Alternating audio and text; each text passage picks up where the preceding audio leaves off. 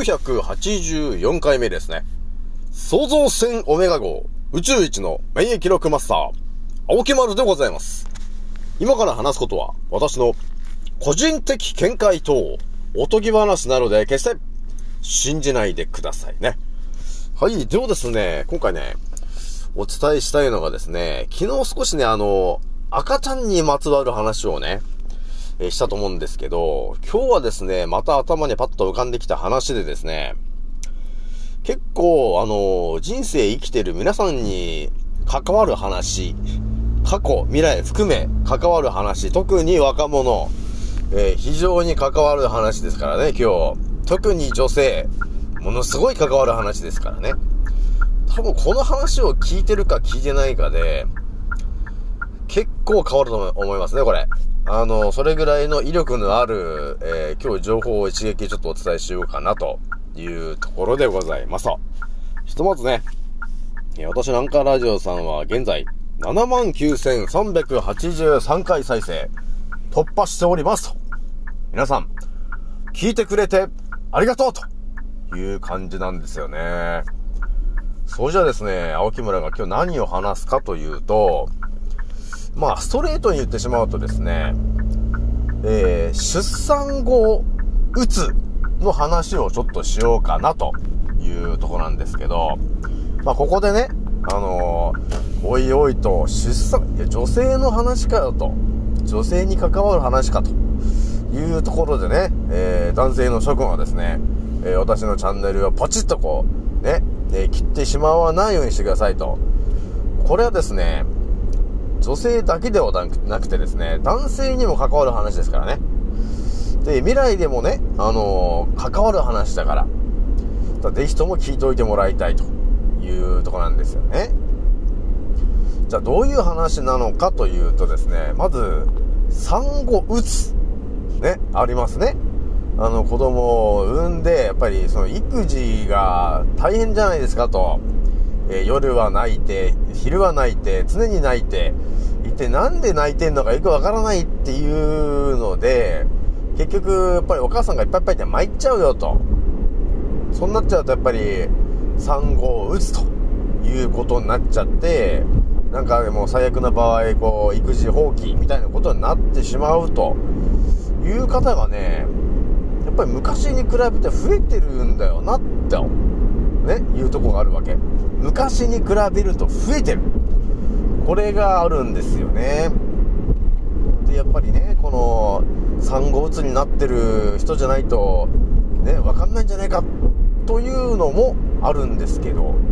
まあね、このチャンネルをね、えー、まさにこの産後うつになってる方が、えー、聞いちゃうかもしれないんですけど、聞いちゃうとね、あの、結構深いところまでは分かっちゃうことになるんで、あ、そういうことだったんですか？みたいな、その、答えみたいなものが、ちょっと見えちゃう可能性ありますね。あの、私がこれからあの話す内容がちょっと濃すぎるんで。まあ、大木丸はね、基本的に当たり前と常識な話しないんで、当たり前と常識じゃなくて、非常識な話をね、えー、するんですけど、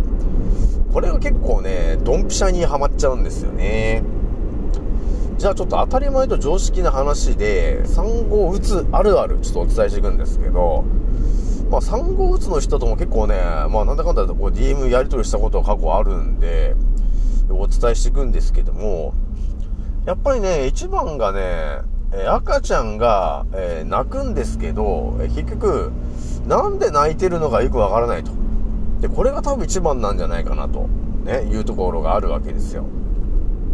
今、ちょっと当たり前と常識で話するんですけど、とりあえず、お腹が空いたと言って、えー、泣く。で、お腹が痛いと言って、えー、泣くと。ね。あとは、えー、なんかちょっと寒いぞって言ったら、とりあえず、えー、泣くと。ね。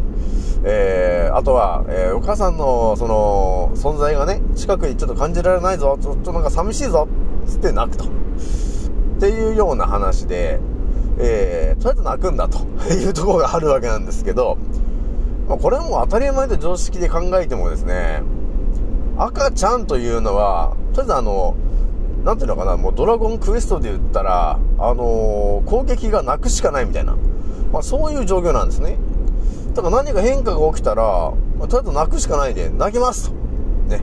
えー、っていう感じなんで、いまいちやっぱよくわかんないよねっていうのがあるんですけど、でも大体パターンとしてはね、もうお腹が空いて泣いてるのか、えー、おしめが濡れてて、えー、あの、嫌だなって言って泣いてるのか、そう、お母さんが近くにいなくて泣いてるのか、みたいな、ある程度はまあパターン化してくるかなと思うんですよね。で、その、その育児をね、えー、1ヶ月、2ヶ月ってなんかやっていくと、だんだんなんか分かってくるのかなっていうのが、ね、その、えー、お母さんたちの言ってる話ですよね。という、こう、当たり前と常識な話をして、多分、私が皆さんにまずお伝えしたいのが、産後うつになってる方って、多分みんな思ってると思うんですよ。こう思ってると思うんだよね。なんで私は産後うつになってるんだろうってね。うん。そしてなんでこんなことになってんだろうと多分思ってると思うんですけど、その答えみたいなものっていうのが、多分誰も語れないと思うんですよね。結局ね。当たり前と常識の人では多分そこが見えてこないんで、何が悪いのか、なんで私が産後うつにならなきゃならないんだっていうことなんですけど、まあ、実はね、あの、いろいろからくりがあるわけなんですよ、と。まあ、私からすると、今、産後うつになってる方っていうのは、ちょっとね、あの西洋医学の、えー、罠に、ちょっと何個かハマっちゃってる方が多いんですね。まあ、これ普通だと見えてこない、その罠なんで、当たり前と常識に挑んでると、普通にあの、罠にはまってしまうっていう構図になっちゃってるわけなんですよ。ね。あの、だから普通に生きてると、基本的にその、産婦人科の先生の言う通りにするじゃないですか、と。そうするとね、あの、何個か罠があるわけ。でもそこが罠だということを完全に言われなくて、それがやるのが当たり前なんだって思っているので、何の疑いもなくその罠に自ら飛び込んでいくわけなんですね。その結果、何が起きるのかというと、えー、自分の赤ちゃんに、えー、悪いものが、えー、蓄積されていってるわけ。っていうのが、まあ、見えてきてる話なのかな、というとこなんだよね。で、多分、今、その産後うつになってる方とか、えー、この先ね、で、赤ちゃん欲しいなとかね、えー、今多分子供がもう育ってっていう、えー、未来のお母さんたちもいろいろね、世代の方がいると思うんですけど、多分みんな、あの、知らないだけなんですけど、知ってしまうと、え？ってなるんですよね。でもほとんどの方はこれ知らない話だから、まあそうだね、95%以上は知らない話。だから、だこういう話をしても多分みんなね、いや、何言ってんですかと、ね、また変なことばっかり話して、って言って終わると思うんですけど、いやいやと、私の話を最後まで聞けたらですね、やべえ話でね、産後うつに、もう限りなくなりにくくなるぜっていう話なんですよね。だから産後うつになりたいですか？なりたくないですか？って言った時に、ほとんどの方がなりたくないですよって多分言うと思うんですよ。じゃあこの話ちゃんと聞いといてねって話。だこれが、話が頭に入ってるかどうか、まあ、だけの話なんですけど、95%以上の方はこの話は頭に入ってこないんで、私の話も多分聞かないでプチって切ると思うんですよね。多分それだとね、非常にもったいないと思うんですよね。特に若者、ね、えー、20歳とかね、20歳以下の人もそうですけど、ね、もう未来で子供欲しいんだっていうえー、ことを望んでる方、もう聞いといてほしいのが、当たり前と常識の思考で生きてると、産後うつになる可能性が高いんですよと。それはなぜかというと、えー、産婦人科の先生が当たり前と常識でやってることの中にですね、罠が何個か仕掛けられてるからなんですよね。だから当たり前と常識の人たちだと、その罠が何なのか気づかないんで、その罠にはまってしまいますと。その結果、自分の赤ちゃんに、要するに体に必要じゃないものが入れられちゃってるわけなんですよ、と。ね？だから予想してないでしょ？予想してないんですけど、体の中に必要じゃないものが入れられてるんですよね、と。そして、昨日いい話しましたね。へその緒を生まれた瞬間に切るっていうのが、もうまさに日本の当たり前なんですけど、生まれた瞬間に切ると結局、あの、鉄分とか血液ね、その量が減っちゃうんで、要するに血流不足になって体温が低下するとか、ね、横断が出るとかってことになるんですよねっていう話も昨日したんですけども、だからまずはね、当たり前と常識な罠の一つがそのまさにそのへその緒なんですよねと。昨日話しましたね。だから、あの、産後うつにならないためには、究極何が柱となってくるのかっていうと、自分の赤ちゃんが、えー、ベストな健康状態になることだけやれということなんですよね。だそれには、やっぱ今、当たり前と常識で、要するにその西洋医学の奴らがやらかしてることが見えてこないと、その罠が、どれが罠なのかがわからないじゃないですかと。まず一発目の罠が、へそのをすぐ切るという行為が罠の一つ目なんです。これは当たり前と常識ですよね、みんなね。た自分の親もね、親もおじいちゃんもみんな多分それで生まれてきてるから、それが当たり前なんだと思ってると思うんですけど、違うんですよね、と。もう昨日ね、あの、ギリシャ語で考察した通り、もう、あの、論文も出てますよと。もう証明されてるのが、え、へその緒というのは、出産してから少なくとも3分ぐらいは置いてから切った方が、その赤ちゃんの免疫力が数倍になって、血流も数倍になり、鉄分も、えちゃんと体内に取り込まれるということですね。胎盤の方から。だから即切っちゃいけないんですよね。だここがまず一つの罠だったんですよね、と。だから、あの、今私が言って、あ、この先ね、あのー、今若い人たちも聞いてたとしたらね、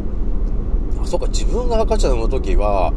へその緒をすぐ切るんじゃなくて3分ぐらい置いてから切ってくださいねということを医者にと相談しといてねということですね。これが大事なんですよと。そうすることによって、要するに赤ちゃんの免疫力が数倍に上がりますと。そして血流も上がって鉄分もがっつり入ってくるんで、どうなるかって言ったら、血液が、ね、なんかこの、固まりにくくなるわけがないんですよね、と。ね？っていうことが起きるわけなんです。ね、だからこの罠の二つ目をお伝えすると、生まれてきた新生児に、K2 シロップをなんか毎週3回ぐらいずつ与えろみたいなこの書いてあったと思うんですけど、えこの K2 シロップって何ですかってまあ過去話したんですが、その赤ちゃんとかがね、出血することが多いんだと。ね、だから、K2 っていう、ビタミン K2 というものが入ってるものを、えー、口から投与するんだと。っていうのを、要するに、あの、3回ぐらいやることによって、その赤ちゃんのね、血液が固まりやすくなるから、えー、その血を吐くとかね、どっかが出血するっていうことを防ぐんですよ、ということで、K2 シロップっていうものを、まあ、むしろ何も言わなければ先生が勝手にやってくるわけなんだけど、これっていうのは、私が一発目にお伝えしたですね、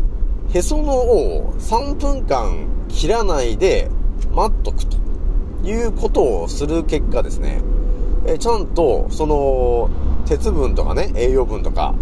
えー、血液、白血球全部、その大事なものが、その3分間で赤ちゃんに入ってくるわけなんで、K2 シロップというものが、いらないんだよね。必要ないんですよ、と。いうことがあるわけなんですよね。だここがですね、あの、普通で行くと気づかないんで、あの、みんな飲んじゃしまってると思うんですけど、実はね、あの、必要ないんですよ、と。で、K2 シロップでやばいのが、ビタミン K だけじゃなくて、あのー、食品添加物が入ってるんですよね。K2 シロップの中に。だそれが一番やべえんですよ、という話なんですよ。で、あのー、罠の3発目、4発目、5発目言っとくとですね、予防接種ってのが始まるじゃないですか。赤ちゃん。ね。それもですね、当たり前と常識で考えると、ね、あの、先生が進めてくるから、あ、全部打った方がいいんだと思うじゃん。あの、合計なんだ、60発ぐらいなのかな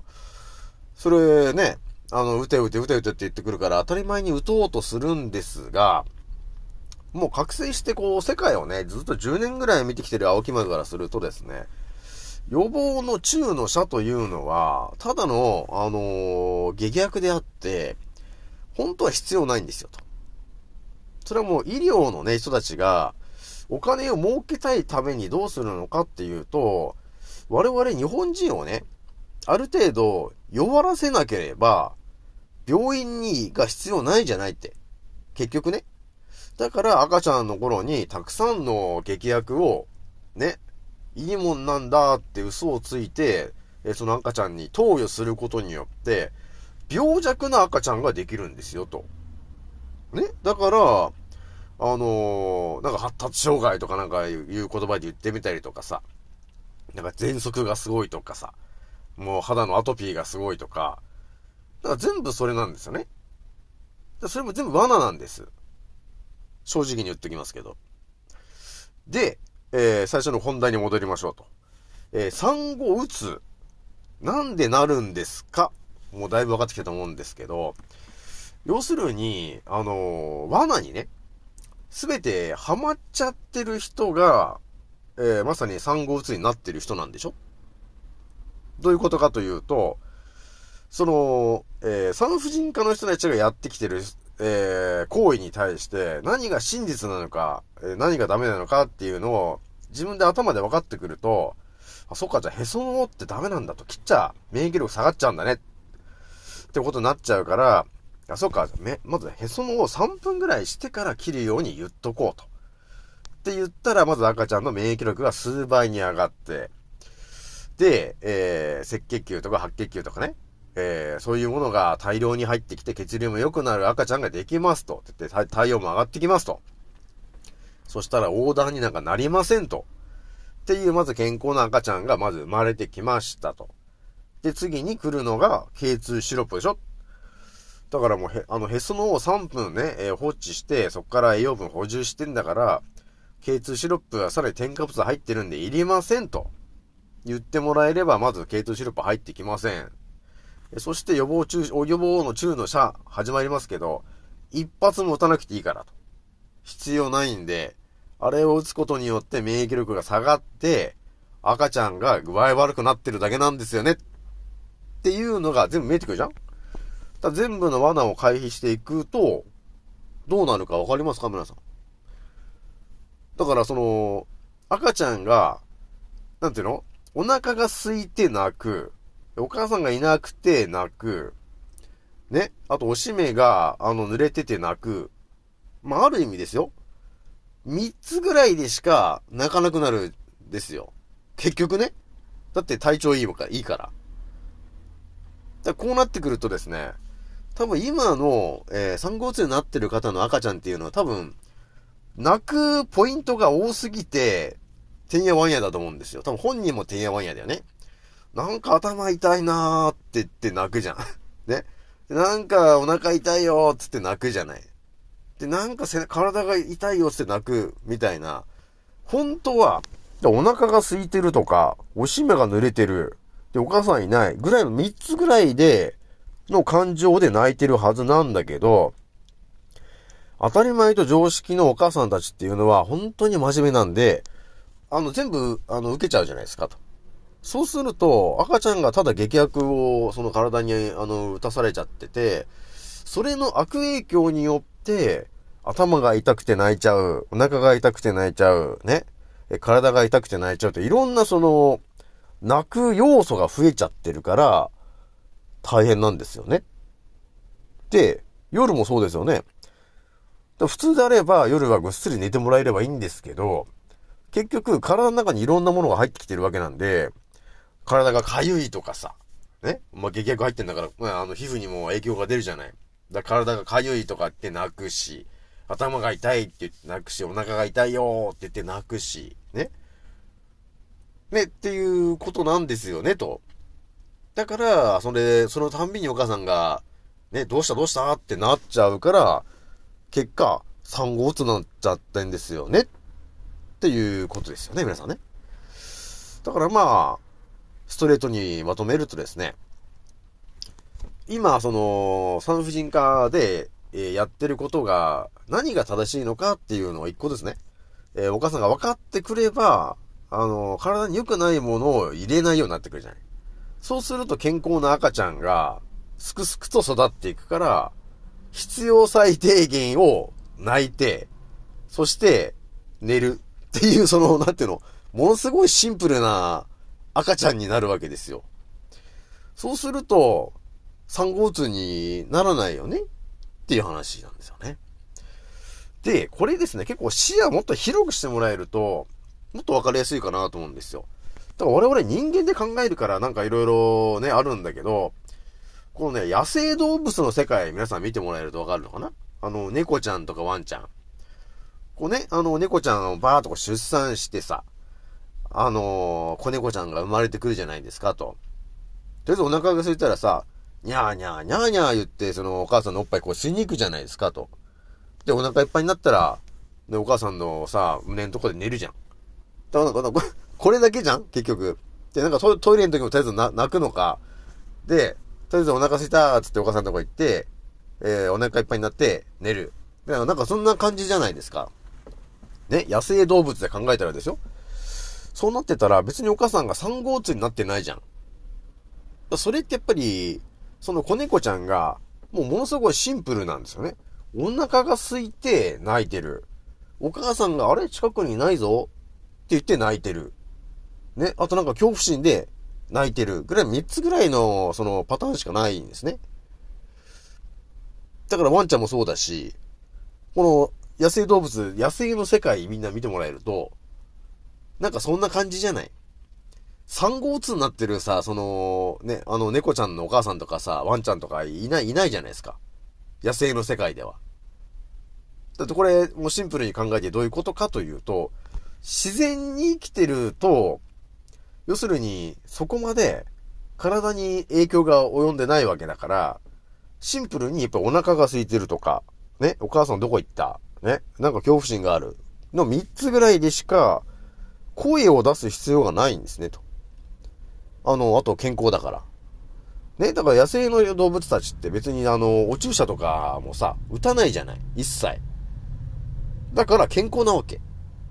だから必要最低限しか泣かなくていいわけ。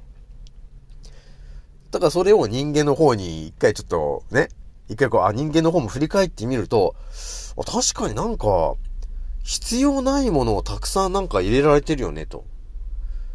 で、調べてみるとやっぱり体に良くないものを入れられてましたと。だからその影響で、たくさん泣かされてるんですよと。赤ちゃんが。そこなんですと。いうことなんですよね。だから、特に今の若者たちも言っときたいんですけど、出産するときに、あの、自分がね、産後うつになるかどうかっていうのは、えー、要するに知識をどれだけ頭に持っているのか、持ってないのか、そこ結構影響するからね。だから自分がへその緒というものがね、生まれた瞬間にパッて切っていいのか、それとも3分ぐらい置いてから切った方がいいのかっていうことが分かってれば絶対3分置いて切るはずですよね。そしてその後に控えてる K2 シロップっていうものが一体何なのか、えー、自分で調べてもらったら、ね、あ、ビタミン K なんだと血液が固まるようにするんですねと。いや、待てよと。なんか、添加物入ってるじゃねえかと、これ。これはまずいぞと。やめてくださいと。で、全部やっぱ分かってれば回避できるわけよ。そうすると、自分の赤ちゃんがですね、あの、健康なわけ。まさに野生動物と同じで、そうなるとお腹が空いたお母さんって泣く。ね。で、お母さんどこ行った？って言って泣く。で、おしめが濡れました。って言って泣く。ぐらいの、その、そのパターンでしか泣かなくなるわけですよね、と。だから多分非常に楽になると思うんですよ。ね？そういう違いがあるんですよね。だからこれも知ってるか知らないかなんですよ。もう私も結構これで今語ってるけど、本当はね、だから知ってるか知らないかだけなの。でもほとんどの方は知らされてないんです。だからすごい大変な思いをしてるわけ。でも、この私の話をね、バーって聞いた人は、あ、そうだったんですかと、えー、なれば、ね、それを多分周りのさ、人たちにも伝えることができるじゃないですかと。産後うつで悩んでる方がいるかもしれないからね。っていう話なんですよね。で、一応あの、赤ちゃんにね、あのー、その K2 シロップとか、あの、お注射とか打っちゃってる方にも一応何をお勧めしたいかも言っとくんですけど、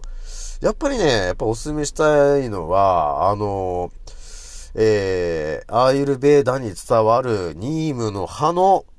えー、タブレットか、えー、エキスですかね。あと、ニームのお茶。やっ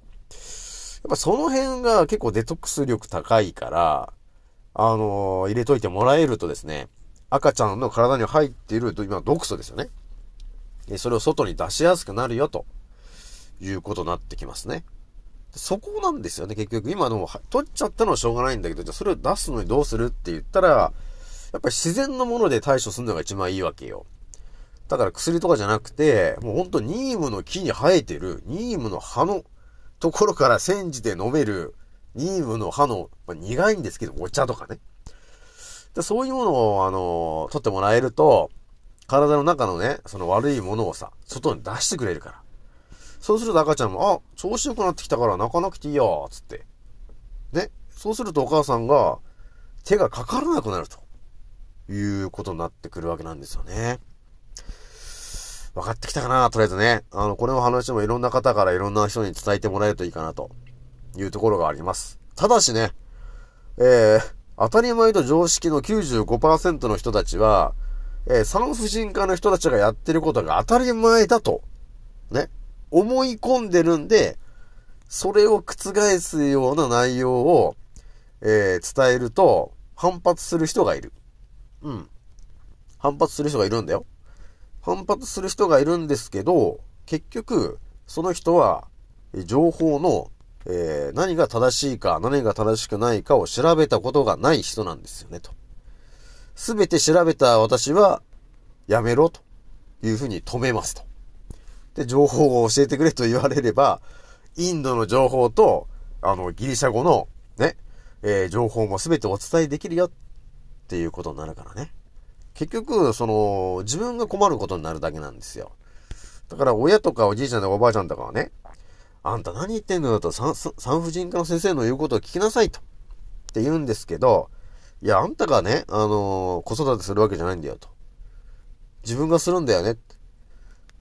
っていう話なんで、ちゃんと調べて、ね、えー、やってもらえると、自分の子供がものすごい免疫力が高く育っていきますと。そうなってくると、ね、こう、え、小学校、中学校って上がっていって、何も病気にならないから。究極の話。手がかかんないよね。それが、あの、お注射バンバン打ってる子供って、やれ喘息だ。ね。やれアトピーだって。ね。食べ物アレルギーだなんだかんだっつって。手がかかったり、お金がかかったり、病院ばっかり行っちゃってるじゃないですかと。だからそういう風になっちゃってるんですよね。だからそこに気づけるかというところでございます。ちょっと長くなってしまったんですけど、今ね、えー、産後うつで悩んでる方、この私のチャンネルのこの今話聞いただけで、多分何かが目覚めた人はいっぱいいると思うんですよね。気づけたかということですね。じゃあ今日はね、これぐらいにしておきます。次の音声でお会いしましょう。またねー。